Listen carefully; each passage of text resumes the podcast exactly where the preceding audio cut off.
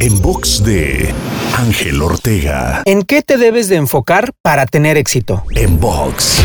Cuando estés trabajando para lograr una meta o un objetivo, tienes que preguntarte constantemente qué te acerca a ello, porque es muy común que por la velocidad de la operación del proyecto o de la vida misma, distraigas tu atención en cosas que te mantengan ocupado, pero que no te acercan a cumplir lo que te has propuesto. Es por esto que te recomiendo medir tu progreso periódicamente a través de indicadores clave que tú mismo determines. Esto te ayudará a mantenerte enfocado en lo que verdaderamente importa y suma a tu meta.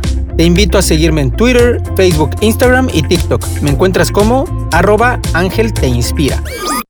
En box de Ángel Ortega.